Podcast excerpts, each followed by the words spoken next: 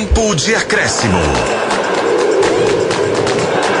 A gente abre o tempo de acréscimo com a mensagem aqui no YouTube do Tempo da Mônica Alves, que resume bem: ganhou quem mereceu. E não é que o Corinthians teve uma situação exorbitante, é que o Corinthians mereceu, fez o básico, fez o gol, criou a oportunidade mais clara, aliás, as duas mais claras, dá para dizer, fez 1 a 0 com gol do Roger Guedes, o Corinthians bate o Atlético na 14 rodada do Campeonato Brasileiro. Antes da zona mista, qual é o panorama aí? Curitiba, Curitiba e América, Edivaldo Miranda. Briga de foice do escuro. Falta um minuto para terminar e o Coxa tá na frente. Vamos para a zona mista. Os jogadores do Galo começam a deixar o gramado aqui no Mineirão. Repórter Giovana Pires. Eduardo Vargas passando por aqui agora. Vargas. Gol do Coritiba, 3 a 1 Ninguém, por enquanto, quis falar. Eduardo Vargas e Paulinho desceram por aqui. Pavon. Pavon. Saravia. Igor Gomes, Mariano. Mariano vai parar para falar aqui com a imprensa. Mariano foi titular na partida de hoje, acabou recebendo cartão amarelo. Vamos ouvir o Mariano. Sabia que, que encontrar um, uma dificuldade, Corinthians também precisando do resultado.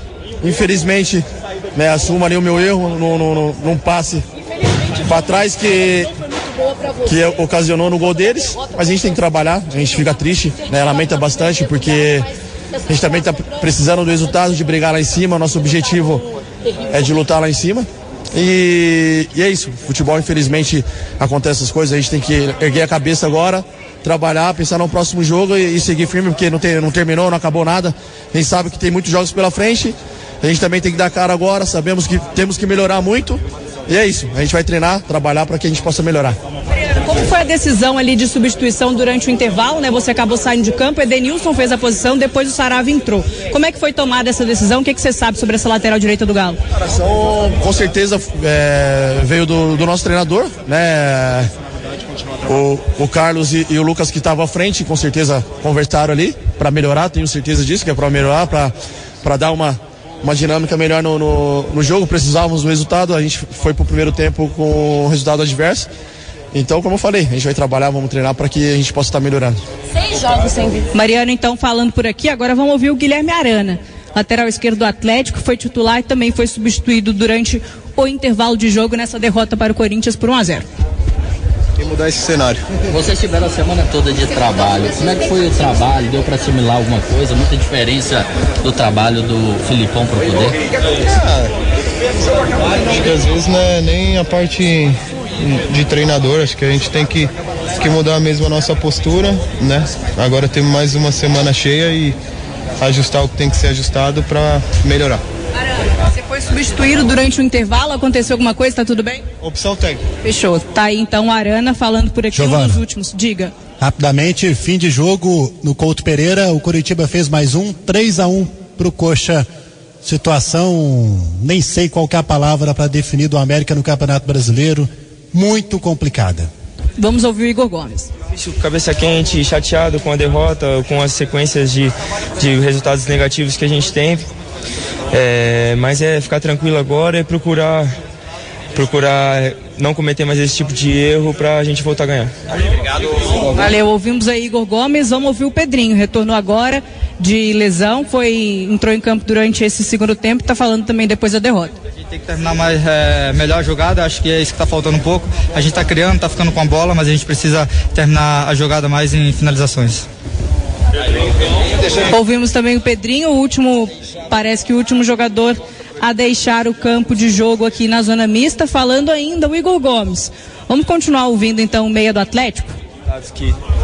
Da, da forma que da maneira que veio esses últimos jogos, mas é falei, foi como eu falei ter resiliência agora nesse, nesses próximos dias a gente tem uma, mais uma semana de trabalho, é, não tem mais essa de, de, de conhecer ou não.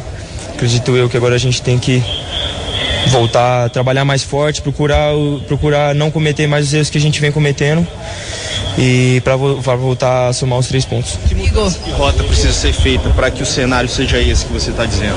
Difícil apontar alguma coisa agora, é, é, todo jogo agora, tudo. Muito, eu não consigo te apontar uma coisa. Eu sei que a gente precisa mudar alguma coisa para voltar a ganhar, porque não tem como. Um ponto, empate e derrotas não não vai satisfazer a gente. Como é que você tem avaliado esse trabalho do Filipão? Ainda não conseguiu vencer na temporada, chegou para tentar resolver a situação de 2023 do Galo. Como é que você tem visto o trabalho dele ali na cidade do Galo? Cara, avaliar, eu não tenho, tenho nada negativo para falar do, do professor Felipão. É o cara, todos sabem da, da, das vitórias que ele tem, da, da carreira que ele tem. É, avaliar, assim, é difícil você apontar alguma coisa. É difícil a gente falar agora com a cabeça quente, com, com depois de uma derrota, todo mundo muito chateado com tudo isso.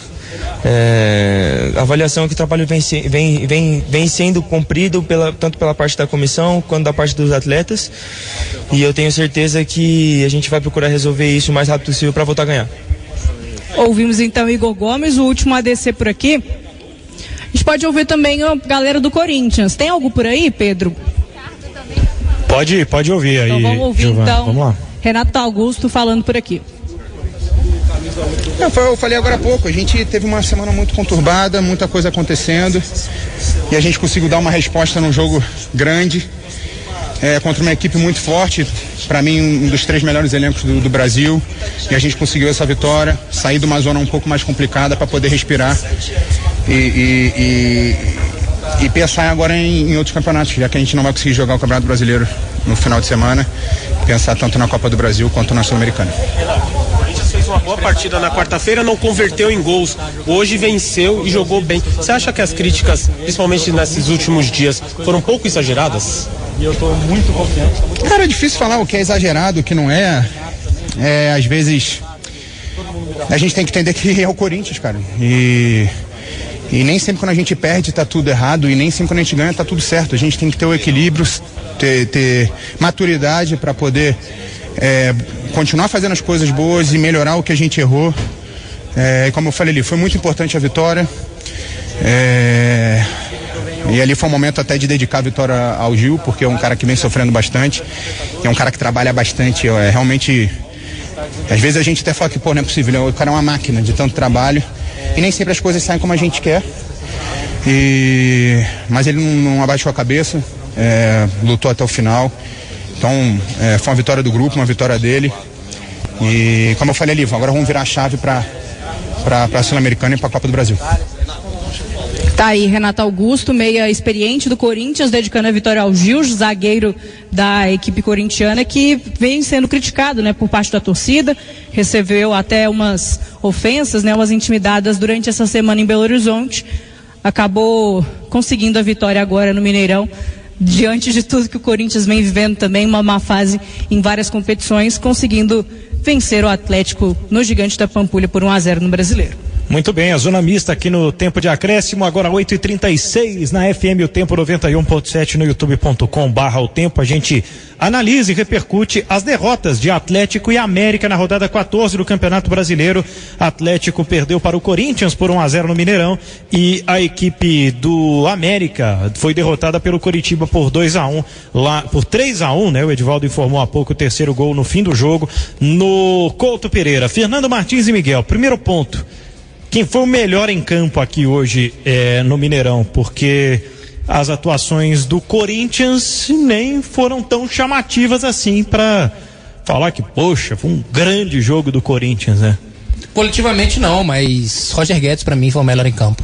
Foi o jogador que é o mais lúcido do Corinthians e foi o mais lúcido em campo. Levou ah, o perigo em todas as jogadas que teve, hora pela esquerda, hora pela direita. A defesa do Atlético que, como eu já disse, está sendo uma mãe, né? Tava vendo ele jogar sozinho e ele ainda foi premiado ainda com, com um gol que ganhou de presente do Mariano. Para mim, Roger Guedes foi o melhor em campo hoje.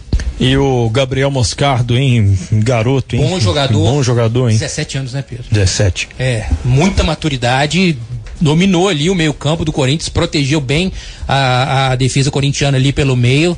É um jogador aí pra ficar de olho, porque o nível dele é bem acima. Só 17 anos, com essa maturidade, com essa virilidade, cumprindo ali a sua função, cumprindo ali os cobrindo os espaços deixados pelos meios corintianos. Gostei do que vi desse desse Gabriel mostarda. É, o mostarda, professor. diria o Luxemburgo. Daqui a pouco, se tiver condições, a gente escuta também o Luxemburgo, técnico do Corinthians. Mensagem do Fabrício aqui, ô Fernando. Ó, o Filipão é ultrapassado, conseguiu piorar o trabalho do Cudê, não vai durar até setembro. Se ficar, o Galo cai. Quem fa tá falando? Fabrício. Fabrício, eu discordo de você que isso esteja na conta do Filipão.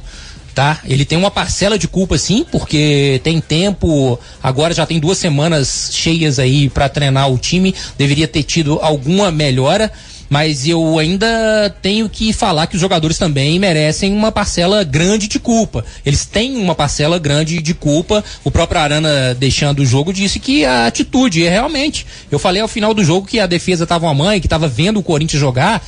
O Atlético precisa acordar para a vida, né? Os jogadores precisam acordar para a vida. A gente está vendo muito, muita acomodação, né, Pedro? Ah, aceitando a derrota passivamente, aceitando os resultados ruins. O Atlético empata com o Bragantino dentro de casa, deixa dois pontos, tá tudo tranquilo. Empata com o América, tá tudo tranquilo. Perde pro Fortaleza lá, tá tudo tranquilo. Empata com o Fluminense, tá tudo tranquilo. E perde agora pro Corinthians e tá. Tem que ter indignação. Hoje, o reflexo desse, dessa, dessa acomodação dos jogadores do Atlético e também da falta de transparência com o planejamento da gestão do Atlético, o reflexo é isso que a gente viu hoje nas arquibancadas. Apenas 21 mil torcedores, né? é, o torcedor não é bobo, Pedro. O torcedor sente realmente como que tá a equipe. O que tinha de bom no trabalho do Cudê, hoje a gente não tá vendo nada em campo. O coletivo do Atlético acabou e o coletivo indo para o espaço, as individualidades também elas vão ser mostradas que realmente também estão abaixo. A gente está vendo jogadores aí como o Gemerson, partida tenebrosa do Gemerson, não é, não é de hoje. Já vem tendo, né, alguns jogos passados aí, o Gemerson realmente muito ruim, a defesa do Atlético como um todo, e aí a gente tem que falar da coletividade, a falta de, de criação de jogadas. Claro, hoje o Atlético estava sem ser o melhor jogador, mas a gente tem que ver o macro, né, não só no jogo de hoje, a gente tem que ver o, o, o momento que o Atlético atravessa na temporada. Perdeu o. Teve uma troca de treinador forçado, porque o seu Cudê surtou, né? O Atlético vivia até um momento bom, mas num, num tropeço contra o Bragantino ele surtou, deu a louca, trouxe um treinador que completamente ideias completamente antagônicas com o treinador que você tinha. Ok, vai levar um tempo para essa col- coletividade voltar a ser competitiva, vai levar, a gente sabe muito bem disso, mas chama muita atenção negativamente a forma como o Atlético vem jogando, Pedro. Competiti- competitividade muito abaixo. Hoje o Atlético é um dos piores times em termos de competitividade de campeona- campeonato brasileiro. Né? A gente está vendo aí o Curitiba aí se reerguendo, tentando, que tá lá embaixo. É, a, a gente não vê o Atlético, e aí passa muito por essa questão de, de atitude dos jogadores. Acho que a postura dos jo- os jogadores tem que ser cobrados, porque precisa ganhar, precisa dar a volta por cima. Então tem que chegar junto, tem que se matar dentro de campo, tem que ajustar a marcação, tem que ir pra cima, pressionar, acuar o adversário. Hoje o Corinthians fez 1 a 0 e depois começou a passear dentro de campo e o Atlético, na sua insegurança, na sua intranquilidade, se perdeu completamente. No segundo tempo ficou pior ainda, né? Porque com as mudanças vieram um time que já não estava treinado de uma forma. Entra totalmente diferente ali com as mudanças, bota Edenilson na lateral direita, depois coloca Saravia pra tentar corrigir. Meu amigo, você precisando vencer o jogo, ou pelo menos empatar contra o Corinthians, você vai colocar Saravia, é a sua é, esperança no segundo tempo. Desculpa. Um único ponto positivo, Pedro, um único ponto positivo foi a entrada do Alisson, porque eu gostei do que vi. Não foi espetacular nem nada, mas é um menino muito novo, é uma joia da base que a gente vem acompanhando já há alguns anos. Alisson Santana, né, que a gente conhece ele da base. Tomara que seja só Alisson mesmo, deixa é, é, é, sobrenome pra lá. Mas gostei do que vi, é um jogador impetuoso, mos- gostei da, da personalidade dele. Então, o único ponto positivo hoje nessa, nessa derrota contra o, nessa derrota para o Corinthians aqui no Mineirão foi a presença desse jogador. Eu acho que passa por aí, Pedro. O Atlético tem que começar a olhar para dentro, sabe?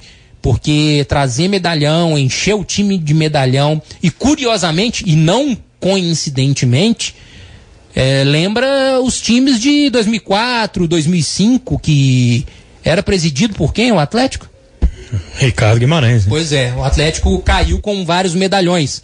E não coincidentemente, hoje o Atlético realmente está com vários medalhões e um futebol competitivo muito ruim. Muito ruim. Tem apostado né, nesse tipo de, de jogadores esse perfil de atletas que eles chamam de oportunidade de mercado, na maioria das vezes, né? Que falam sobre jogadores que estão em fim de contrato, jogadores que vêm sem custos. É, o próprio Cudê chegou a reclamar disso no primeiro surto, né? Que você falou do surto, foi uma reincidência do surto que ele já tinha tido contra no jogo contra o Libertar. Mensagem do Osmar aqui, falando um fora Vargas, o Normando. O time já precisava se reforçar e fazer a limpa vendendo todo mundo. É para cair mesmo é, essa limpa, né, essa reformulação do elenco tem a ver com isso que a gente está falando sobre média de idade, por exemplo, né, Fernando? Exatamente. E aí, quando o Cudê faz uma espécie de rodízio, uh, o torcedor vai criticar, ah, não, não pode fazer rodízio. Mas a gente está vendo aí os jogadores do Atlético estourando. Zarate é o último, Johan foi, o próprio Bruno Fux, enfim. É, o elenco é curto, Pedro o elenco é curto, então com a sequência de jogos, a maratona de jogos, você tem que rodar, rodar o elenco. Agora, o torcedor fica na bronca porque vê a, o cenário do Atlético nessa temporada e nesse atual momento. Você vende seu, um dos seus melhores jogadores, você reforça um dos seus principais rivais aí na temporada, que é a saída do Alan vendido pro, pro, pro Flamengo. É, se você se coloca como uma equipe grande, se coloca no início de temporada como uma equipe que favorita aos títulos, que vai brigar, é, vai bater de frente contra Flamengo e Palmeiras, você nunca poderia ter vendido um de seus melhores jogadores para uma, uma dessas duas equipes. E foi o que aconteceu é, isso se chama gestão, isso se chama planejamento ou a falta dela. O torcedor não é bobo, o torcedor está vendo essa falta de transparência, o torcedor está vendo esse planejamento ruim, esse planejamento fraco, esse planejamento que não dá para entender. O Atlético se colocando como favorito e liberando seus principais jogadores a ponto de você não ter no ataque um, um, um, jogador de qualidade ou ter que apostar todas suas fichas em Eduardo Vargas para virar ou para decidir uma partida, sendo que a gente já viu que o custo-benefício dele e de outros jogadores também altíssimo, né? O Atlético com o Hulk já vinha tendo dificuldades sem o Hulk, como foi hoje, vira um time de comum para baixo, viu, Pedro? Pelo menos é o que está demonstrando a folha salarial ela, ela demonstra outra coisa, né? Ela tem que, ela cobra outra coisa, cobra um time de qualidade, cobra um time de um outro patamar, mas a realidade dentro de campo aí está mostrando que a, o coletivo e o planejamento do Atlético realmente foram pro Beleléu.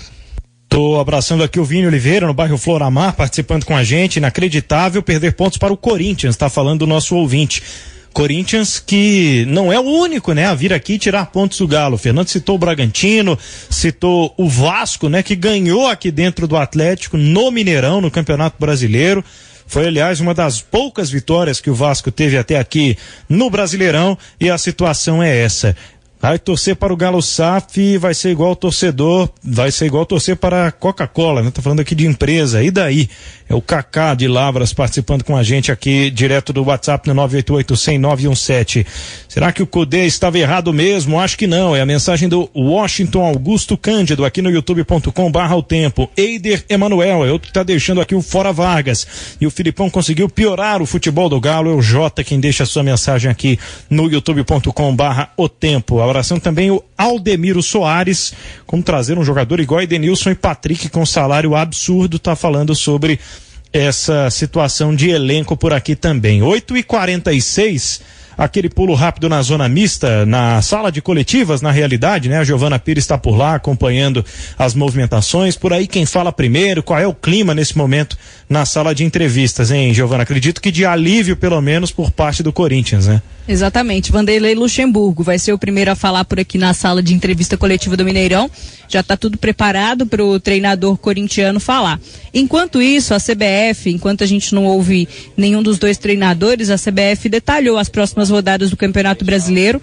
É, ainda faltava, né, do, da 16 rodada. O Galo sabe que vai enfrentar o Goiás na próxima, no próximo fim de semana, mas ainda não tinha da sequência do Campeonato Brasileiro. Agora, desmembrando essa tabela, o Atlético vai enfrentar o Grêmio às nove da noite no sábado, dia 27, 22 de julho, às nove da noite, 16 sexta rodada do Campeonato Brasileiro. Na sequência, enfrenta o Flamengo também no sábado, às nove da noite, 17 sétima rodada do Campeonato Brasileiro, aquela partida que não vai poder ser disputada no Gigante da Pampulha, porque recebe o show do Tiaguinho, né? A tardezinha, sábado no Mineirão, então vai ser na Arena Independência, às nove da noite, jogo do Atlético. Na rodada seguinte, só pra gente fechar, depois eu passo a detalhe o detalhe, né, até a vigésima rodada também do Atlético, tudo que foi divulgado pela CBF.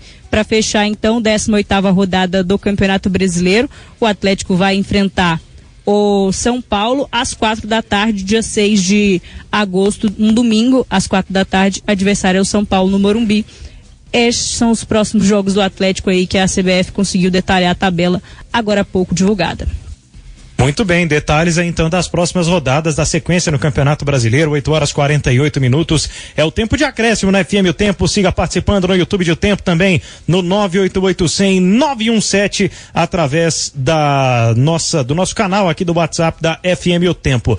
Edivaldo Miranda para trazer detalhes da derrota do América para o Coritiba. A América perde por 3 a 1 e agora é o lanterna do Campeonato Brasileiro perdeu justamente para o último colocado, o Coritiba, que ganhou duas posições na tabela de classificação. Vamos lá, Edivaldo Miranda, suas informações, seus detalhes aí nesse momento, Ed. Pois é, Pedro, situação complicada do América no Campeonato Brasileiro perdeu para o Coritiba pelo placar de 3 a 1 e agora é o lanterna da competição, literalmente uma briga de foice no escuro lá no estádio Couto Pereira. Mas é aquela história, agora o Coelho tenta esquecer um pouco o Campeonato Brasileiro, já pensa na Sul-Americana, isso porque na terça-feira tem o Colo-Colo pela frente, playoffs da Sul-Americana, aquela espécie de repescagem, né? Vale vaga nas oitavas de final da competição. E na sequência, na próxima semana, tem esse mesmo Corinthians que venceu o Atlético pelo placar de 1 a 0, deu uma sobrevida para o Timão, que vai com astral elevado para o jogo da volta contra o América na Neoquímica Arena no próximo sábado, quatro e meia da tarde. Já o América, então, precisa, quem sabe, buscar um resultado positivo na terça-feira para não chegar com essa negatividade, com essa derrota que foi hoje para o Curitiba no, pelo Campeonato Brasileiro. Para terça-feira, o Mancini deve mandar a campo uma equipe alternativa, já que ele já destacou isso, inclusive, no meio de semana em coletiva após aquela partida contra o Corinthians. Sobre o jogo de hoje, o América começou bem a partida, é, teve uma bola na trave com o Everaldo, na sequência fez 1 a 0 com o Juninho, recuou muito. O Matheus Pazinato fez pelo menos três defesas. Vai lá. Vanderlei Luxemburgo, técnico do Corinthians, chegou agora para a entrevista coletiva depois da vitória por 1 a 0 em cima do Galo no Mineirão. Vamos ouvir o técnico corintiano agora, Vanderlei Luxemburgo.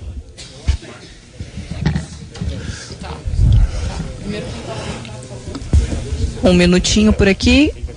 tá ainda os últimos ajustes. Olá, pessoal. Boa noite a Vamos todos. ouvir. Vamos dar início à coletiva do técnico Vanderlei Luxemburgo. Por favor, Vitor. Boa noite, Luxemburgo. Vitor Scaralho do Portal Meu Timão. Grande vitória do Corinthians em Belo Horizonte, equipe voltando a jogar bem fora de casa, professor. E eu queria que você falasse um pouco sobre o esquema tático do Corinthians, essa função de três zagueiros, o Fagner com um pouco mais de liberdade. O Corinthians já fez grandes jogos assim na temporada e hoje voltou a fazer um bom jogo. Qual foi a sua ideia com essa mudança? Se de repente é um esquema que pode ficar e que também fizesse uma avaliação sobre o Corinthians hoje. Obrigado. É, Oi, boa noite. Eu gostaria de fazer um, comentar uma coisa que eu acho que ela é fundamental de eu comentar, né?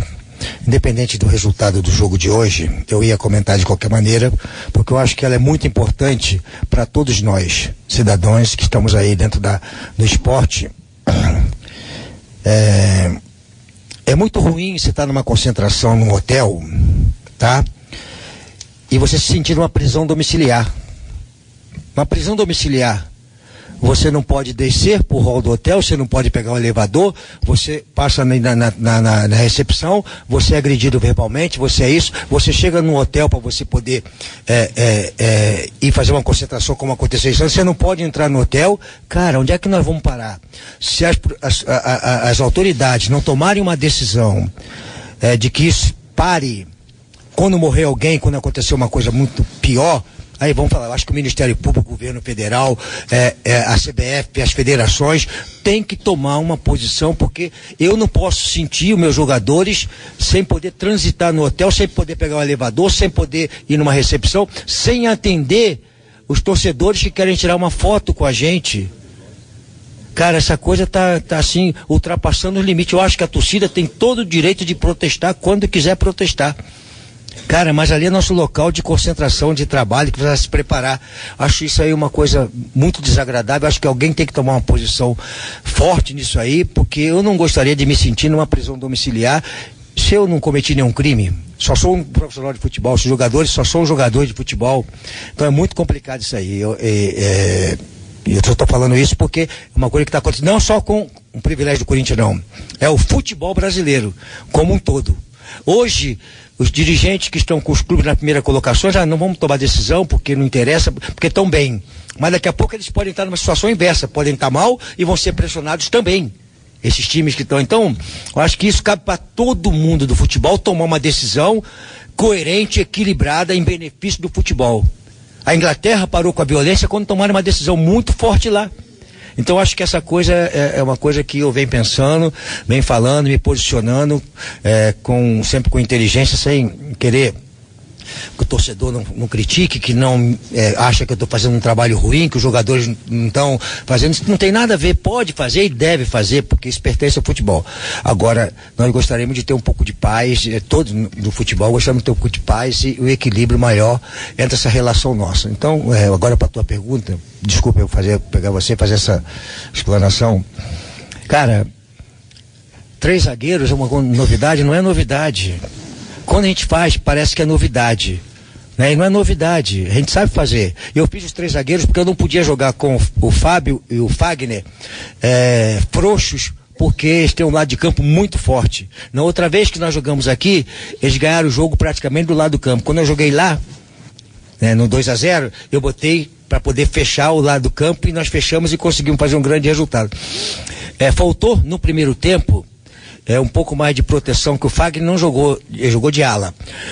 É, do Murilo sair um pouco mais para fazer a cobertura do Fábio, fazer dois contra um, e o Fagner entrar de lateral e jogar o Bruno para dentro. Porque o, o Fagner não entrou. Naquele momento, tanto ele como o Fábio poderiam ter entrado de lateral, dependendo do lado da bola. Mas eu acho que funcionou.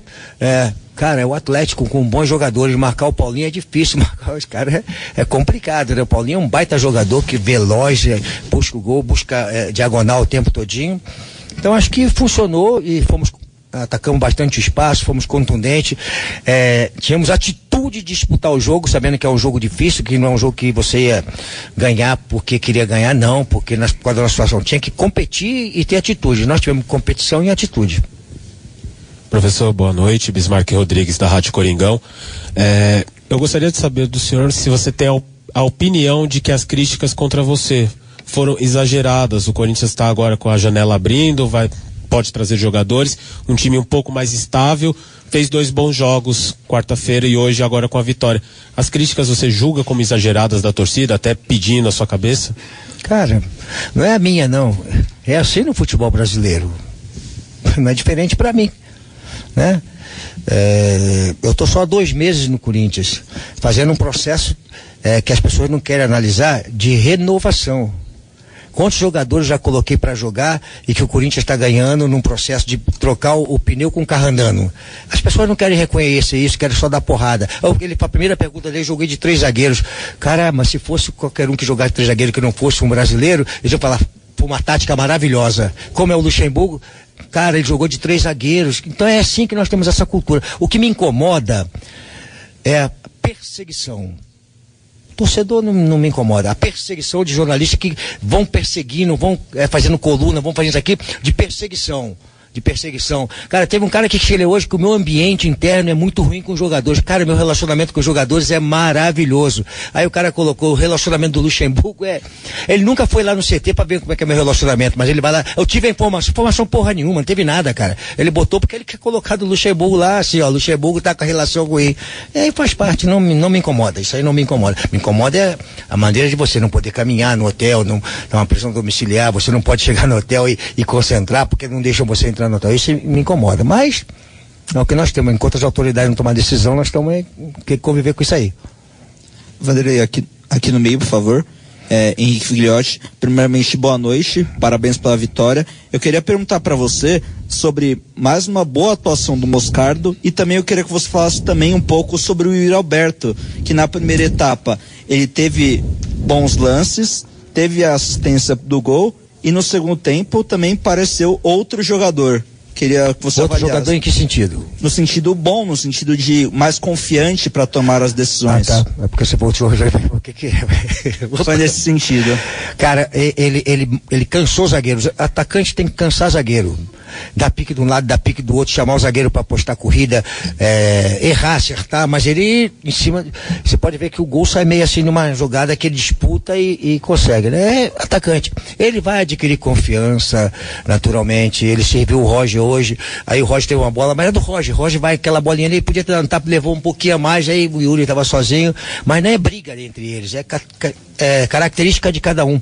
Entendeu? O Yuri procurou o Roger, o Roger procurou o Yuri, alguma aqui naquela boi não, não, não procurou, mas não existe nenhuma celeuma, entendeu? Então, é, às vezes é criado externamente, mas internamente está tudo sossegado. Agora, o cara fica bravo, não fica? Eu ficaria bravo também, né? Moscardo, eu, eu nem, foi, nem comentei porque eu não sou muito de, de ficar falando individualmente, né? Esse negócio de ter moleque de 17 anos, 16 anos, aqui, aqui no, no, no, no, Minas, eu coloquei o Vitor Roque para jogar com 16 anos, 20 minutos, quando ele saiu abafado, eu fui lá e dei um abraço aí, meu filho, tá começando tua carreira, é assim mesmo, tá abafadinho, né? Tô, tô morrendo aqui. E depois ele foi aí, foi vendido hoje por um. Quanto dinheiro que foi vendido? Então, cara, é, é, eu boto, ele tem qualidade. Eu não sei não, cara. Ele tá assim, começando a jogar, é muito equilibrado. Ele é um volante que surge dentro do futebol brasileiro com uma característica diferente, que ele marca e joga. Consegue sair, consegue liberar a frente. Quando ele quer pegar mais confiança, ele vai embora. Tem qualidade para isso. Luxa, tudo bem? Vinícius Lúcio, central do Timão. Quero saber o quanto é importante essa vitória depois de uma semana difícil, conturbada, o quanto tira o peso da equipe, já pensando na- no jogo de volta da Copa do Brasil e também no primeiro jogo da Sul-Americana. Ah, sim, cara. Aqui não tem moleza não, cara. Que a moleza mastiga água. Né? O negócio é cada jogo um jogo mais complicado que o outro e a cobrança sempre é maior. Ele não tira peso, cara. A gente tem que ganhar, tem que fazer. Assim, o que, que eu falei para os jogadores? Né? Vê, a, cobrança muito forte, né? E aí eu peguei o jogo do, do Liverpool, que a molecada entrou e jogou, que ninguém achava que a molecada ia jogar e jogaram com propriedade. O segundo tempo contra o Atlético eh, Paranaense, que nós jogamos jogando o adversário para trás. O segundo tempo do jogo contra o Bragantino, que nós jogamos o adversário para trás. O segundo tempo do jogo contra o América. Então, quando eu falei, alguém me perguntou o negócio do crescimento, a gente vai um crescente. Eu peguei e falei, rapaziada, se a gente repetir o que nós fizemos nesses dois etapas do segundo tempo aqui e somos, e fomos mais contundentes em 90 minutos, as coisas vão acontecer para nós.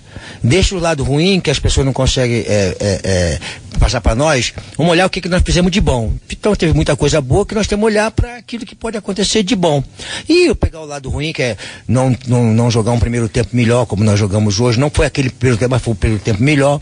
Então, isso tudo faz parte. Não, não me assusta essa coisa, não. Vanderlei, aqui. É, você citou o, o episódio do hotel, né? É, do- daquele torcedor que ofendeu o Gil na chegada do treino. Eu queria que você falasse, você teve alguma conversa com o Gil? Ele foi chamado, enfim, de jogador, você tá roubando o Corinthians, as palavras bem pesadas. Você conversou com ele, escalou de titular hoje e teve até uma, uma atuação muito boa, né? Cara, eu não vou dar importância para isso que vocês estão dando, não, cara. Eu já falei a nossa coisa no geral, né?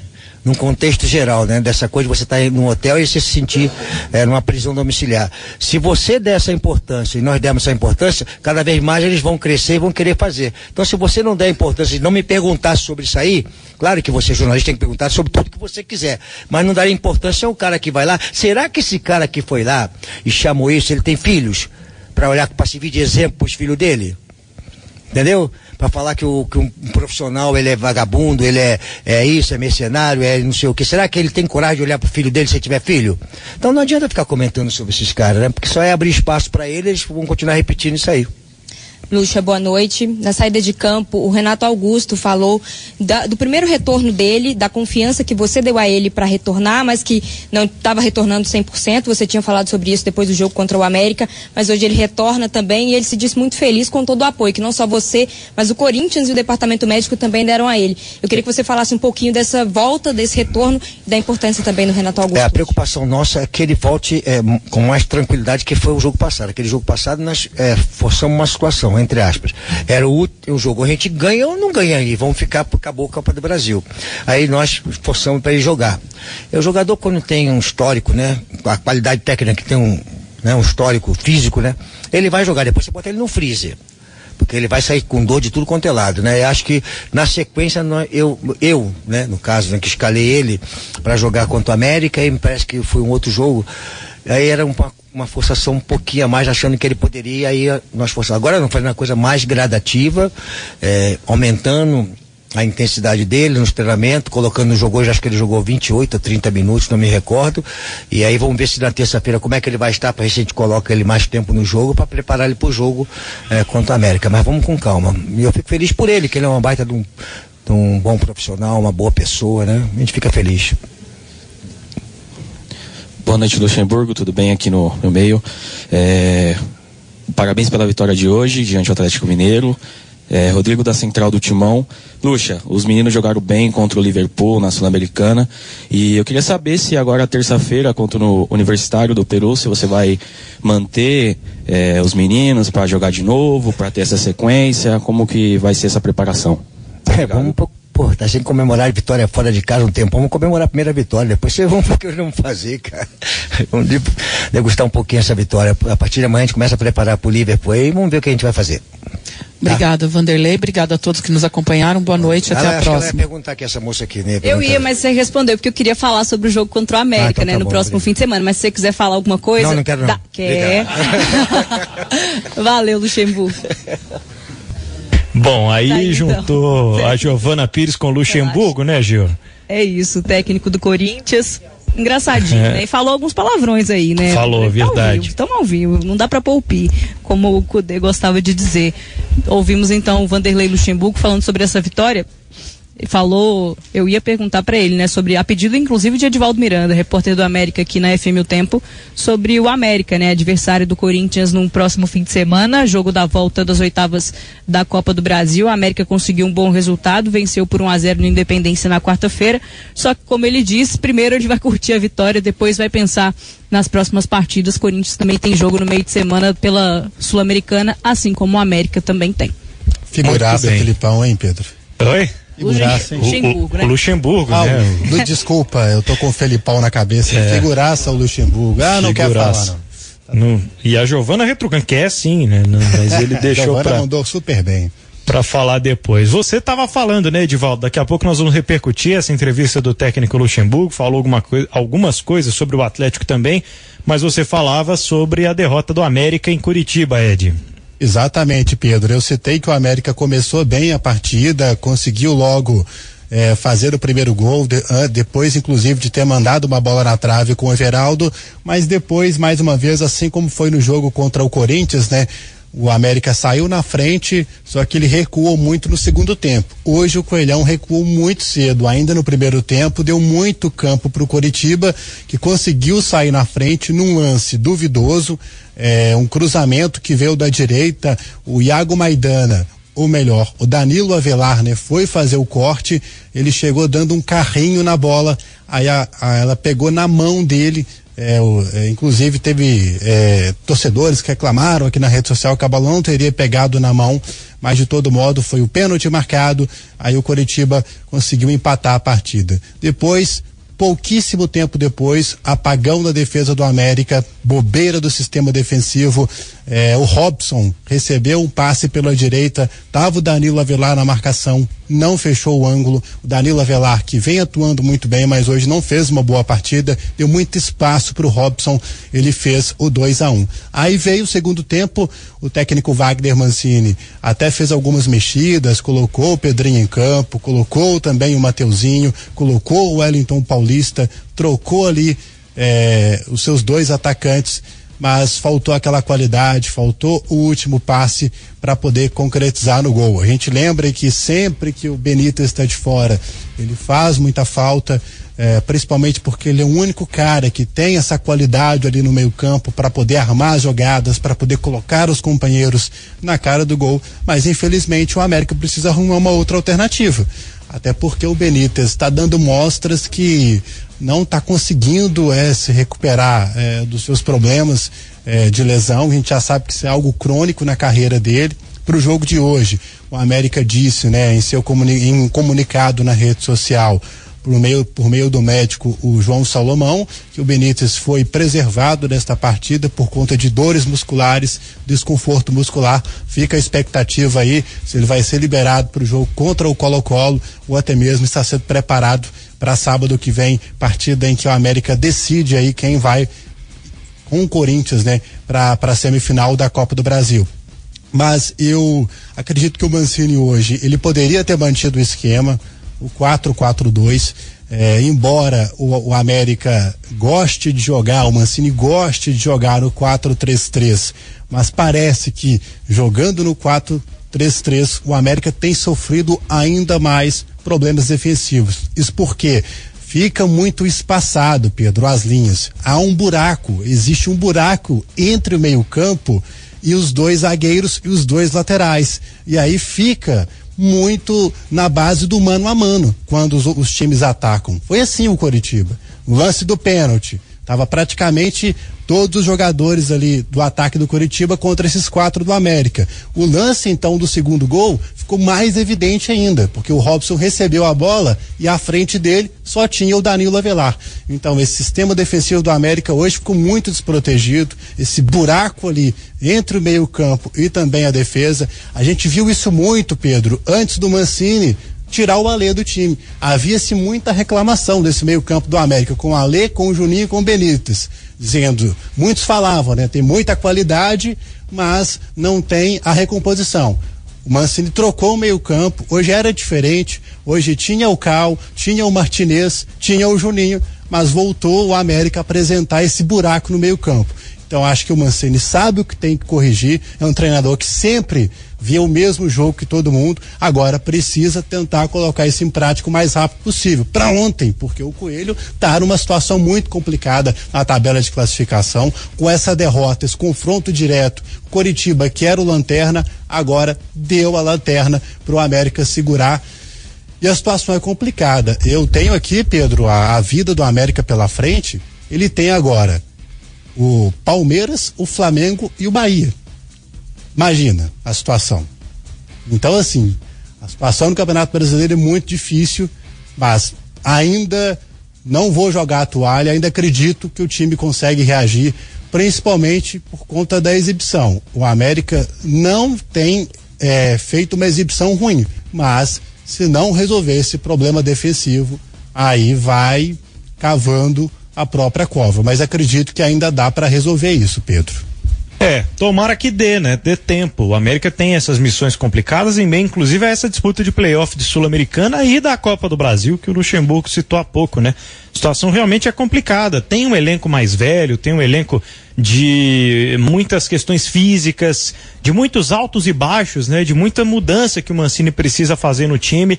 Reencontrou um fôlego com os garotos, mas ainda parece insuficiente.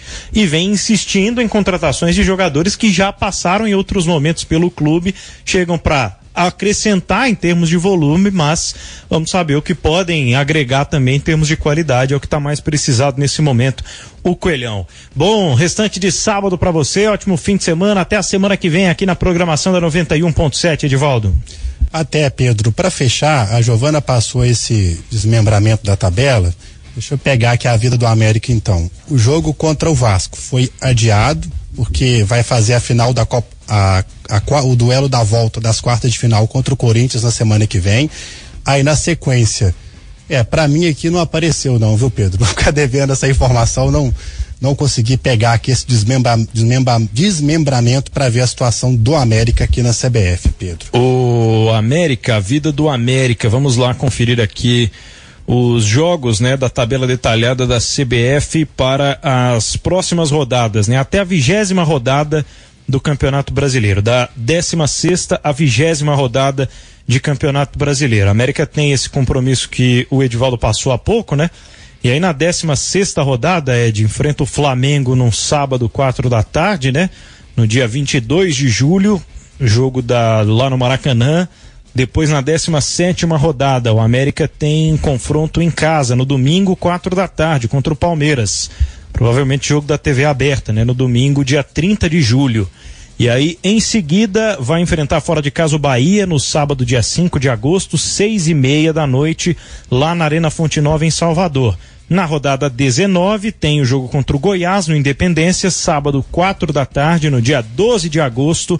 E posteriormente, na rodada 20, a última detalhada hoje pela CBF, o América visita o Fluminense, joga também no sábado às seis e meia, enfrentando a equipe do Flu lá no Maracanã. Então, esses jogos aí estão definidos, viu, Ed? Obrigado, Pedro. Então mostra essa sequência pesada que o América tem pela frente, né? Ao menos esse jogo aí contra o Palmeiras vai ser no domingo, no final do mês. Ao menos uma boa notícia, viu, Pedro? Forte abraço para você, para o Fernandinho, para Giovana e também para o nosso ouvinte. Bom final de semana para todo mundo. Valeu, valeu Edivaldo Miranda com informações, detalhes do América aqui na FM O Tempo. Carlos Pracidelli, o técnico assistente, auxiliar do Filipão, fala daqui a pouco aqui no Mineirão. Enquanto isso, a gente vai repercutindo esse fim de semana de futebol no Campeonato Brasileiro, as derrotas de América e Atlético. Enquanto não chega o técnico assistente do Atlético, deixa eu trazer de volta o Léo Campos e o Rafa Nobre. Falando sobre o América, vamos voltar a falar sobre o Cruzeiro, já que o Cruzeiro venceu o Vasco na rodada. E olha, o Luxemburgo fez um discurso gigantesco sobre violência violência contra os torcedores, contra os jogadores do Corinthians no hotel e houve tentativa de invasão em São Januário, que estava com portões fechados, justamente por conta de incidentes do jogo contra o Vasco, de bombas atiradas no campo, de briga da torcida. Não dá nem para chamar de incidentes, como o Léo falou na nossa transmissão mais cedo. E houve essa tentativa de invasão no estádio do Vasco, com torcida também ou marginais travestidos de torcedores. 9 e 14 aqui na FM O Tempo. O Léo Campos e o Rafa Nobre trazem mais informações da sequência do Cruzeiro. De volta contigo, né, Léo?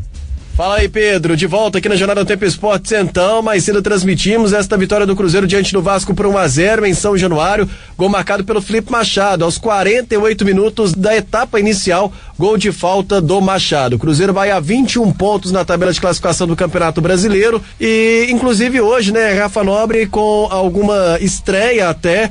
É, técnico Pepa teve que mexer no time por conta de suspensões e pro próximo jogo tem retorno, tem baixa, enfim, informações do Cruzeiro. Fala, Rafa. É, Léo, pois é, o Pepa que promoveu aí estresse pelo Cruzeiro. É, o Paulo Vitor último, um dos últimos contratados pelo Cruzeiro para a temporada, acabou ocupando o lado esquerdo. Kaique deixou o campo de jogo sentindo muito cansaço, não jogava desde o Mundial Sub-20, acabou ocupando o lado esquerdo da defesa do ataque do Cruzeiro, jogando até improvisado ali no setor. E também o Robert, o garoto cria da toca, acabou também fazendo a sua estreia. Ele que jogou pouco mais de 20 minutos no segundo tempo. O Cruzeiro conseguiu sim segurar o Vasco da Gama. Terceiro jogo, Léo, que o Cruzeiro passa sem sofrer gols. Uh, acabou não sofrendo gols na vitória contra o São Paulo e também o 0 a 0 contra o Internacional. Terceiro jogo. E aí teve a ausência do Oliveira e do Marlon. Os jogadores estavam suspensos. Eles voltam no duelo contra o Coritiba próximo domingo,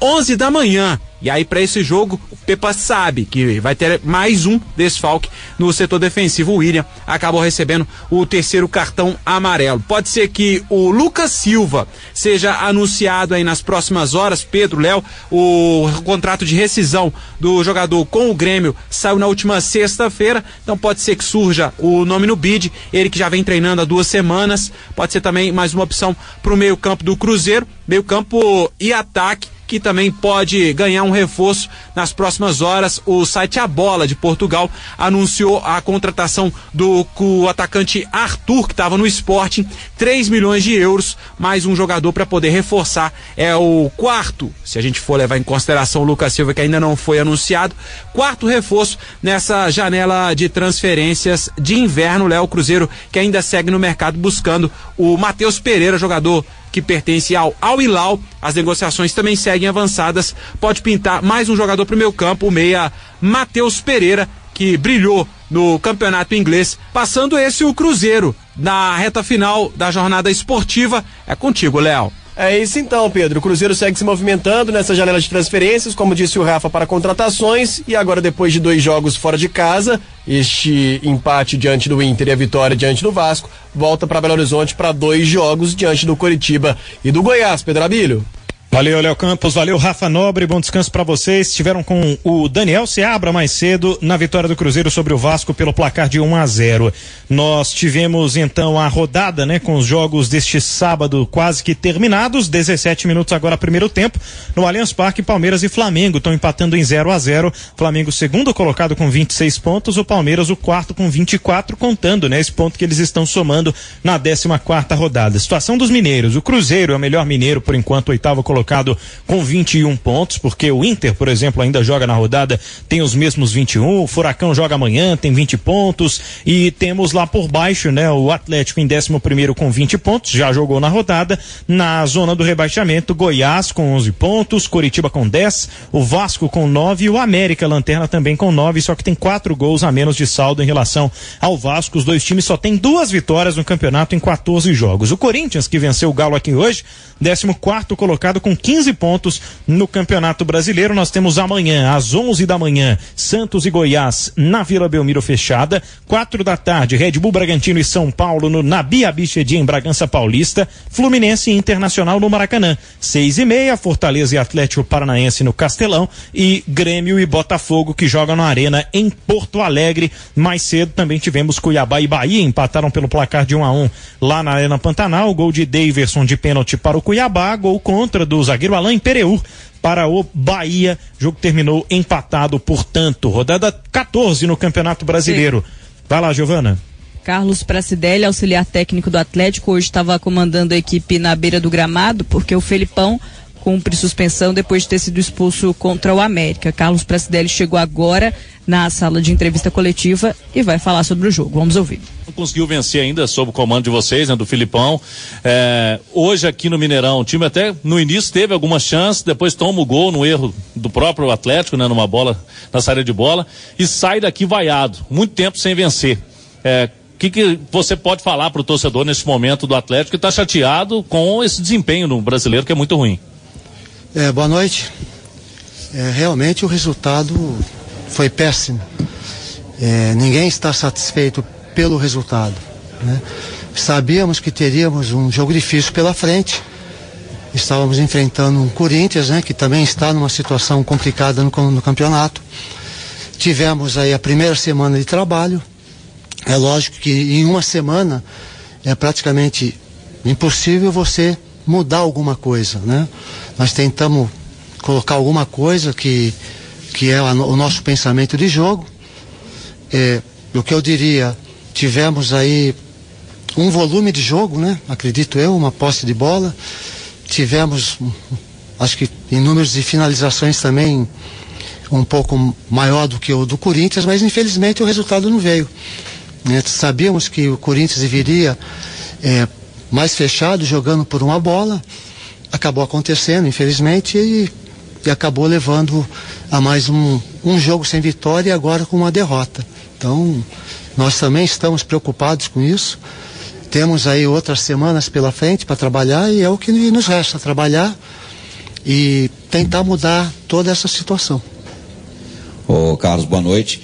Eu queria que você falasse um pouquinho sobre como tem sido o olhar de vocês para a base do Atlético. Hoje já entrou o Alisson, entrou muito bem, com muita personalidade e fazendo mais do que jogadores caros e que há muito tempo estão aqui num deserto de talento danado estão, estão fazendo. Como é que você tem feito esse, esse olhar para trazer esses novos jogadores aí, agregando qualidade para o elenco? É o que eu acabei de falar, nós estamos aqui praticamente a. Não completou um mês ainda. Tivemos a primeira semana praticamente só de viagem, né, viajando para o Rio, para Fortaleza, para Assunção. Aí tivemos o jogo contra o América, até estávamos tendo um bom resultado, acabamos no decorrer é, sofrendo empate. E essa garotada é, nós estamos observando durante os trabalhos, né, durante o dia a dia. Já deu para ver alguma coisa em relação até ao próprio Alisson, né, um jogador que nos chamou a atenção um garoto com muita qualidade, com muito potencial. Infelizmente hoje teve que entrar no momento complicado da partida, mas nós colocamos o Alisson é, sabedores da qualidade técnica dele, da individualidade dele. Então é um jogador que tem muito a crescer. É, outros jogadores da base também já estão trabalhando com, junto conosco. É o caso do Vitinho, do Rômulo, enfim, né, o Cadu. E no momento certo vão ter a mesma oportunidade que teve o Alisson. Peço a Deus que seja no momento melhor, né? Mas a nossa avaliação está sendo que nós temos um, um potencial muito grande na base.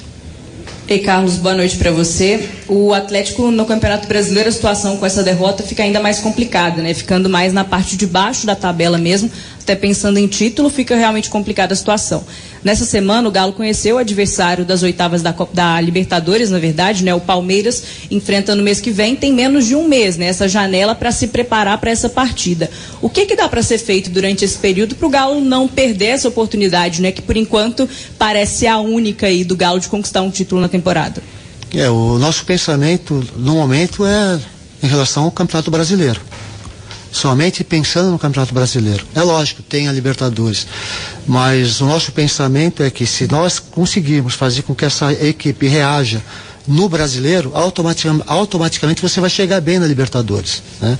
Mas o nosso pensamento agora é único e exclusivamente fazer com que essa equipe reaja, que a gente tenha esse tempo de trabalho e possa corrigir alguma coisa, né? E que já possa colocar nessa equipe também a maneira que nós gostamos que essa equipe jogue e, com certeza, se acontecer toda essa situação de uma reação dentro do brasileiro, automaticamente você está, estará se preparando também para a Libertadores. Mas hoje o pensamento único e exclusivo é brasileiro. Boa noite, Carlos. É, a gente observou hoje, pelo menos a característica do Atlético era de sair jogando com a bola, né? E a gente viu hoje muita ligação direta, principalmente até o Everson está fazendo ligação direta. Isso foi um pedido de vocês, essa mudança de característica, ou foi uma circunstância do jogo? Não, foram circunstâncias do jogo. Eu, o, nós ainda continuamos dando toda a liberdade para que os nossos jogadores saiam jogando. Né? É uma decisão deles. É lógico que, às vezes, no momento mais complicado da partida, uma certa pressão da, da, da equipe adversária, você começa a utilizar essa bola essa ligação direta, né? Mas hoje não, não acredito que foram tantas, né? Se acredito eu que nós tenhamos aí uns 60, 55, 60% de posse de bola. Isso significa que a nossa equipe procurou jogar, né? Pegou pela frente uma equipe qualificada, né? Independente de estar numa situação difícil no campeonato brasileiro também, mas uma equipe que possui grandes jogadores ali, jogadores experientes. Né? Mas, não, não é determinação nossa, não. Nós queremos que a nossa equipe continue a jogar, mas que no momento desconfortável da, da, da partida, essa bola longa também é interessante. Boa noite. É, o Luxemburgo, na coletiva, ele citou que tentou anular o Atlético pelas laterais, pelos pontas, e ele fez isso também na Copa do Brasil é um alerta para tentar corrigir uma forma de criar mais centralizado, mais pelo meio? É uma, um alerta, principalmente quando o técnico adversário ele chama atenção por, por esse quesito? É, nós tentamos corrigir isso, né? Colocando o Pedrinho. O Pedrinho é um jogador altamente qualificado, altamente técnico. Infelizmente, volto a falar, o Pedrinho também acho que é o primeiro jogo que ele faz depois de um longo período de, de inatividade, né, devido à contusão. Então nós também pensamos nesse sentido, em ter também jogadores com qualidade pelo meio de campo. Tanto é que colocamos o Pedrinho, depois logo em seguida colocamos também o Alisson, né, pensando nesse pensamento de qualificar mais a parte técnica, né? um jogador que tenha mais é, habilidade com a bola, de poder fazer um drible, de fazer, colocar uma bola entre as linhas. Então, é como eu falei, nós estamos aqui há praticamente 20 dias, 20 e poucos dias. Estamos conhecendo também toda é, é, essa maneira de jogar do Atlético e principalmente esses jogadores que estão no Atlético. Né? Então, entendemos também que nós temos que ter não só a jogada pelos lados do campo, com os extremos, com os laterais, mas também quando hoje o, o Corinthians entrou com três zagueiros, justamente para tentar evitar. Né? E acredito que no primeiro tempo até que fizemos um jogo razoável, tivemos a infelicidade de tomar o gol. Acredito eu que o Cássio hoje tenha feito acho que umas três defesas, três, quatro defesas importantes, né? Então, infelizmente o resultado não veio. Né? Infelizmente, acabamos perdendo um- uma partida importantíssima para nós, né? Que e o pensamento é lógico é subir na tabela, né? Buscando a parte de cima, mas e acabamos nos complicando. Mas temos trabalho pela frente, né? Vamos ter mais uma, duas, três semanas cheias aí que nós vamos ter que arrumar a casa. Para Cideli, boa noite, viu? Max Lopes do BFA Esportes. É, com relação ao Arana, é, foi uma decisão técnica pra, com relação à partida ou ele pediu para sair? Não, não, foi uma decisão minha, né? O porquê? Né? Porque nó- nós tivemos uma semana de trabalho, né? O Arana é um jogador de seleção brasileira, fantástico. Nós observamos também o Rubens, né? O Rubens também é um jogador que durante a semana nos demonstrou muita coisa boa, né? É, qual foi o pensamento? O- No primeiro tempo, o Arana fez uma boa partida, mas estava um pouco mais eu digo assim, não foi tão incisivo na, na frente, né? E como nós estávamos perdendo o jogo, a intenção era justamente de colocar eh, o Rubens, que durante a semana eh, nos mostrou que é um pouco mais intenso do meio de campo para frente. Então foi somente por esse motivo. O Arana fez uma partida boa, infelizmente saiu por uma decisão nossa, né? Enfim, e- e tentando dar um pouco mais de agressividade, porque o Arana também se eu estiver errado, o Arana também vem de um período de contusão. Me parece que é o terceiro ou quatro, quarto jogo consecutivo que ele faz. Então é normal também que o Arana eh, acabe sentindo um pouco né, essa, esse tempo que ele ficou parado. E com a sequência de jogos, também pode ser que tenha sentido um pouco de não ter essa força de chegar muito mais no ataque. Então, o objetivo nosso foi somente esse: tirar o Ana- a Arana para ter, ter um pouco mais de objetividade, de agressividade com o Rubens. Pracidelli, boa noite. O Atlético tem atletas muito fortes na linha de frente, ali no ataque, mas vem com muitos problemas de finalização, perdeu muitas oportunidades de gol. Isso pode ser uma questão emocional dos atletas, tanto de falta de confiança, quanto também de nervosismo pela sequência sem vitórias? Olha, eu acredito que é o conjunto de tudo, né? É, À medida que você não consegue os resultados, e principalmente quando você joga no seu campo, você é pressionado pela, pela torcida, né? enfim, e, e você acaba sendo pressionado por, por você mesmo, né? Em querer alcançar um resultado positivo. É, hoje, se eu estiver é, enganado, nós tivemos acho que 26 finalizações. né? Então, é um, é um número eu acredito, é um número bom de finalizar. Ah, acertamos acho que seis ou sete bolas no gol. Né? O Cássio fez três, quatro grandes defesas. Né? Então, eh, temos que melhorar, é lógico. Né? Temos que melhorar um pouco. Nós tivemos eh, no último terço do campo muitas situações de contra-ataque, não só nesse jogo, mas nos jogos anteriores, né, contra o Fluminense, contra o Fortaleza, né, contra o próprio América, e faltou aquele passe final, né, aquela jogada entre as linhas. Então acabamos errando muito esse esse passe final para que a gente tivesse uma condição melhor de finalizar. Mas tudo isso você só corrige trabalhando. Né? Então, eu acredito que nós temos um grupo excelente de jogadores, né? um, um grupo, um nível altíssimo. Então, o que nos resta é trabalhar. Trabalhar, trabalhar para corrigir todas essas situações. Presidente, boa noite. Desculpa pela voz.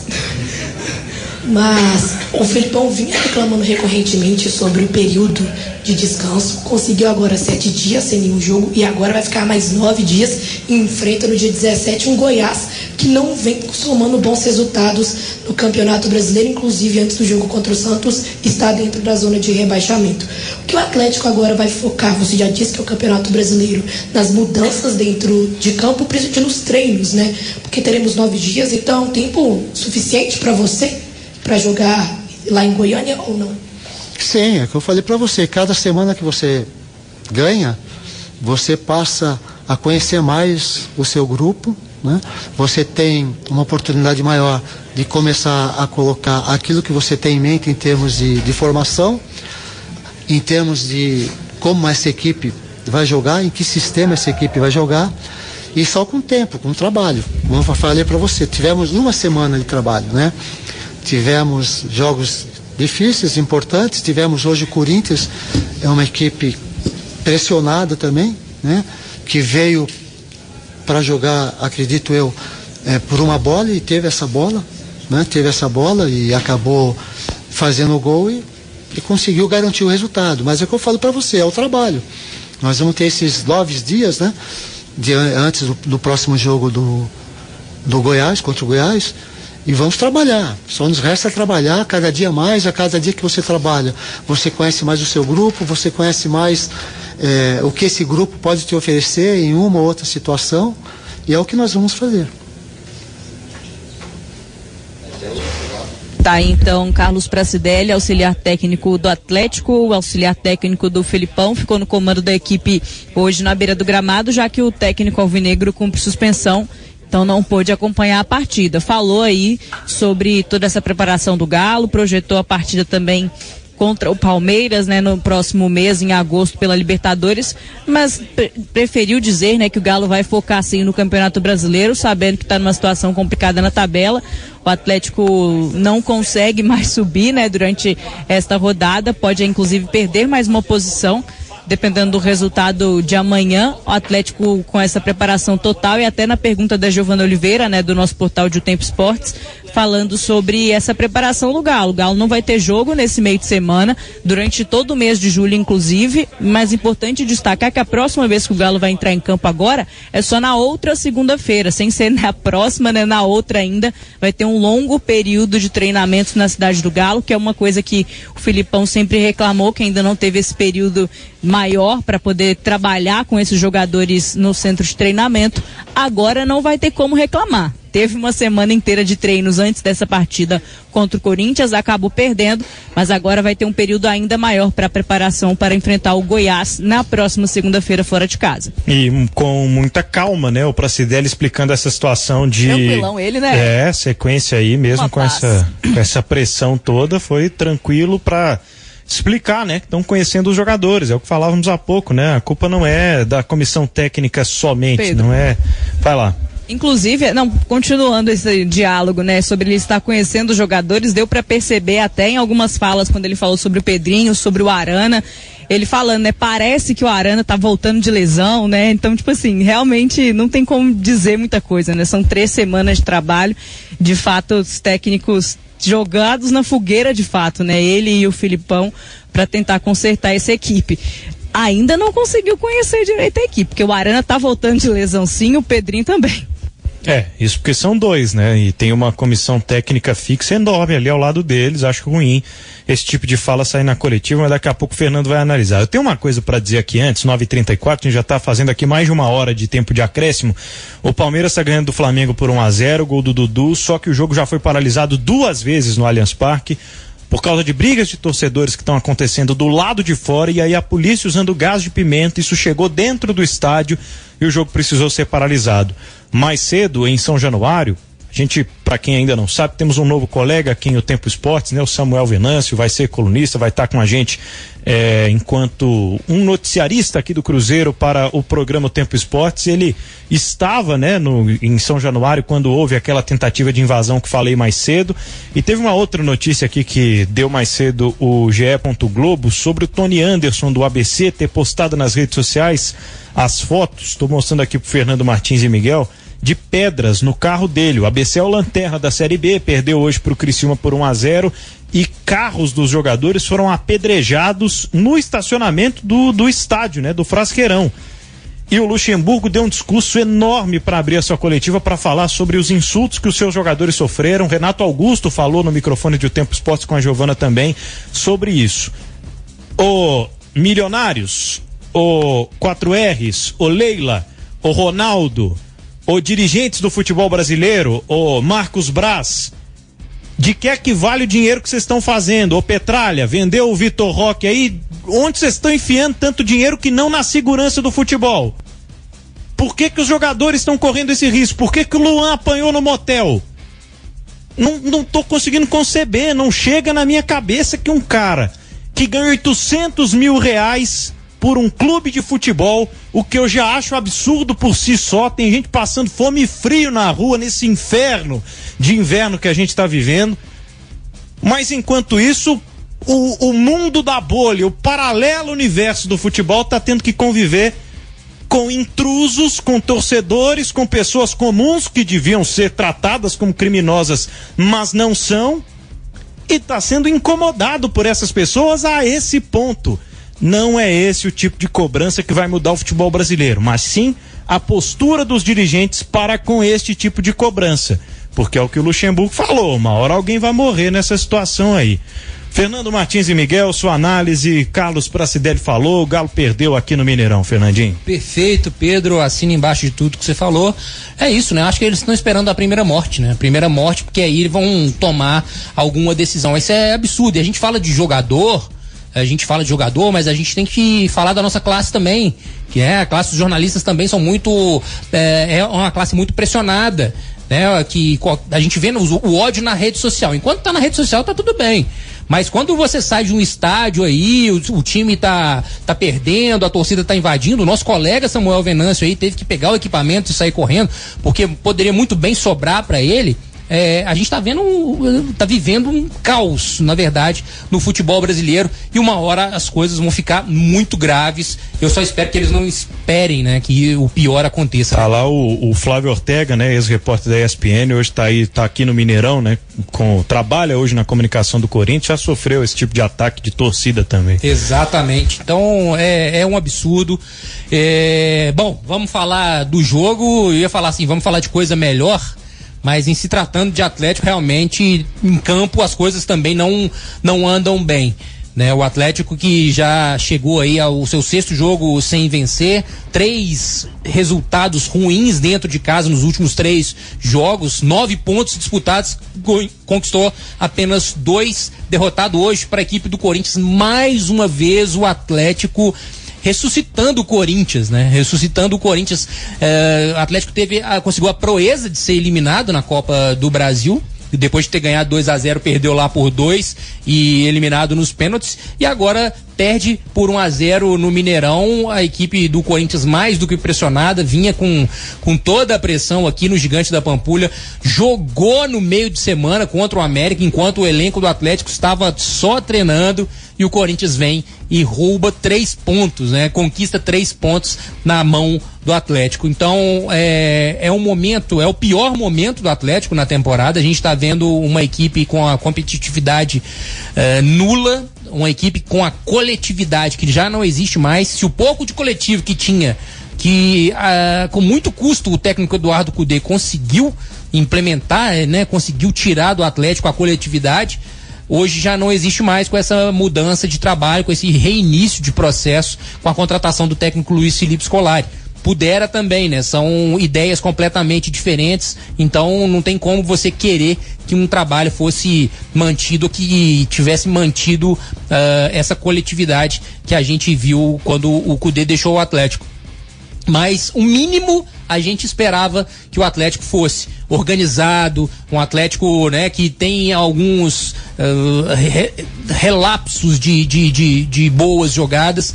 Hoje o Atlético abusou e usou de bolas longas, a bola batia no meio e voltava, o Atlético não segurava a bola, não armava as jogadas, os meias são nulos, a defesa, é, eu vou repetir, é uma mãe com os adversários que fazem o que quer né? O Gemerson vem numa fase muito ruim, o Lemos também, né? Não podemos só citar o, o Gemerson. A lateral direita também é um pavor, o Mariano nem de longe lembra o jogador que foi em 2021. Em 2022 ele já foi bem mal e segue na mesma toada, também vive de lampejos e hoje deu um, uma bela assistência pro, pro gol do Roger Guedes. Roger Guedes, que na minha opinião foi o melhor em campo, porque foi o mais lusto, foi o jogador que levou o Corinthians uh, a, as, as jogadas mais perigosas, né? E a defesa do Atlético não conseguiu é, marcá-lo. Ele caía para esquerda, para direita, a defesa do Atlético ficou completamente perdida. Atlético que tem muita dificuldade para chegar ao ataque. Se com Hulk também já vinha tendo dificuldade, sem Hulk o time do Atlético é um time comum para baixo. Então, eu lamento muito o torcedor do Atlético ter que passar por isso nessa temporada. E a gente está vendo o reflexo né, desse planejamento ruim feito pela gestão do Atlético. Eu acho que é, a, a culpa ela tem que ser dividida né, por vários setores do Atlético que, na minha opinião, os principais culpados são os gestores do Atlético num planejamento muito mal formulado e uma transparência bem turva, porque disseram que vendendo shopping pagaria dívidas onerosas, é, esse time ia ser, vendendo shopping ia ter três, quatro Hulks de contratação, vamos brigar de igual para igual para Palmeiras, contra Palmeiras e Flamengo e a gente está vendo o Atlético cedendo um dos seus melhores jogadores para o Flamengo de uma de maneira parcelada ainda por cima. Então, assim, situação que só se apequenou o Atlético nessa, nessa transação do Ala. A gente tem que falar do extracampo para falar do campo, né? O, ref, o campo é apenas o reflexo do que vem acontecendo no clube. Uma diretoria que está mais preocupada em transformar o clube em SAF, como se a SAF fosse a grande salvação de, de um clube de futebol. É, por, menos pior do que. menos mal que a, a, a dívida do Atlético vai ficar na, na, nas costas desses milionários que vão, vão tomar aí a, as, as ações, vão comprar as ações eh, majoritárias da SAF. A gente espera aí que as dívidas sejam saneadas e principalmente a gestão seja sustentável. Esse, esse papo de trazer medalhão, apostar em medalhão já em fim de carreira não dá certo. A gente viu em 2004, em 2005 que coincidentemente ou não coincidentemente era gerido por um dos quatro R's, o Atlético viu o seu pior cenário, que foi cair para a segunda divisão em 2005, um time recheado de medalhões que não dava certo. Hoje a gente está vendo, desde o ano passado, a gente está vendo essa história repetir. O Atlético aí apostando em jogadores caros, caríssimos, que não vêm dando resultado. A gente pode elencar aqui Edenilson, Patrick, né? Jogadores que realmente. Saravia na lateral direito. Hoje o Saravia entrou no segundo tempo, Atlético perdendo de 1 a 0 Saravia entrando na, como, como salvação. É realmente lamentável o torcedor ter que ver isso. E o reflexo é essa a presença da torcida, né? O torcedor não acredita muito no momento da equipe. 21 mil torcedor, 21 mil pessoas aqui estiveram presentes nessa fria noite, foram guerreiros ainda de vir aqui ver eh, eu, esse Atlético, porque eu falo esse Atlético que é um time completamente diferente do que foi deixado pelo Cudê até em termos de, não só de resultados, mas em termos de pontuação. Cudê deixou a equipe na quarta posição da tabela de classificação. Hoje o Atlético é décimo primeiro, podendo cair para a décima segunda colocação. Um elenco de quase 20 milhões por mês. Em campo hoje a gente viu um Atlético inoperante, muito inseguro, muito intranquilo. Quando o Corinthians fez 1 a 0, o Corinthians se tranquilizou. O Atlético teve bastante dificuldade de furar o bloqueio. O Corinthians apenas fechou, colocou as suas duas linhas lá e, e a gente viu uma postura muito importante nesse time do Corinthians de que é querer sair dessa má fase. A gente viu os jogadores dando carrinho, o Roger Guedes dando carrinho, perdia a bola, vinha marcando, próprio Yuri Alberto que atravessa uma fase terrível, mas você vê que ele realmente cansou a defesa do Atlético. O Gemerson perdeu muitas bolas pro Yuri Alberto que tá numa fase, ou seja, então daí dá para você para você tirar por base a, a, fase que o Gemerson se encontra. Mas é, eu não gosto de pegar um para Cristo, não. Para mim foi o, o, time inteiro do Atlético foi muito abaixo e vem muito abaixo nos últimos jogos. A gente tem que destacar a estreia do jovem Alisson Santana, o Alisson, né, que vai ser chamado de Alisson agora, uma promessa da base um jogador muito bom de bola, entrou muito bem, né, com tentando a jogada no um contra um, partindo para cima, um jogador de muita personalidade. Eu acho que ali o Atlético tem um jogador diferenciado que pode vir a ser um grande jogador. Tem é isso, é, futebol sustentável é isso, é olhar para dentro do seu clube, da sua base e buscar ali as suas peças, né? Buscar porque se, se você gasta milhões na base e aí quando você precisa de uma peça não tem ninguém, aí você pode fechar a base. Então, eu acho que o Atlético tem jogadores interessantes na base, dá para olhar para esse mercado, porque é muito melhor você apostar num jovem jogador que você formou do que apostar nesses medalhões que não vem dando conta do recado. Vamos lá, colocar pés no chão, respirar. Torcedor do Atlético, do Atlético, eu sei que tá de cabeça inchada, tá revoltado, os resultados estão muito ruins, o time tá despencando na tabela.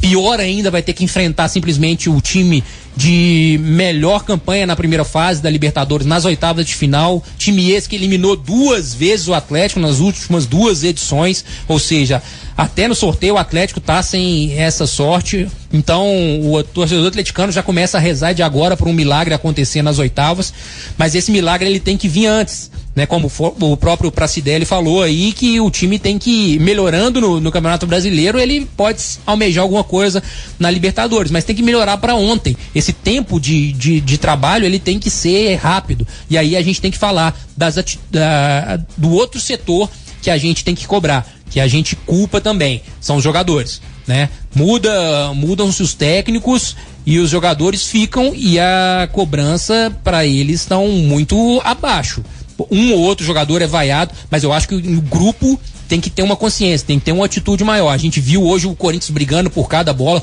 como se fosse um prato de comida, por quê? Porque quer sair dessa situação. A gente não vê isso do Atlético, a gente vê uma passividade muito grande, tropeço após, após tropeço.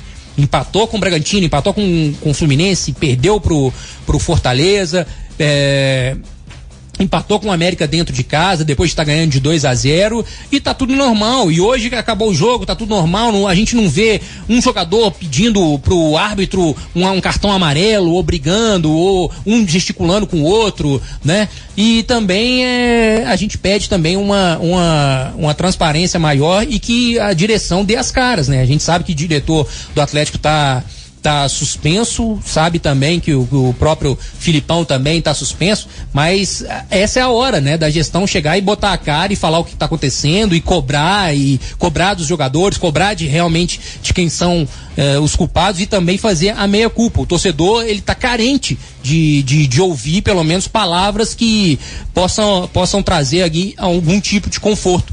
E aí, como eu, eu repetindo, o reflexo é esse aí nas arquibancadas. Arquibancadas do Mineirão vazias, boa parte delas, um público que realmente não condiz com a história do Atlético. Finalizando, o Atlético teve 59% de posse de bola contra 41 do Corinthians, 27 finalizações o Atlético teve e acertou apenas 6 no gol. Foram três defesas difíceis do, do Cássio contra oito finalizações do Corinthians, sendo apenas duas no gol e uma delas acabou entrando. Nos passes certos, o Atlético teve 474, foram 84% de passes certos e 301, 76% de passes certos da equipe corintiana. O Atlético tem que melhorar demais, tem que melhorar a mentalidade, a postura, tem que se fechar Filipão também tem que dar seu jeito, né? Porque o Atlético corre contra o tempo, tem decisões aí, tem decisão pela frente, tem que tá vendo o bloco de cima se afastar cada vez mais e aí a gente está vendo aí que realmente as expectativas que foram criadas no início da temporada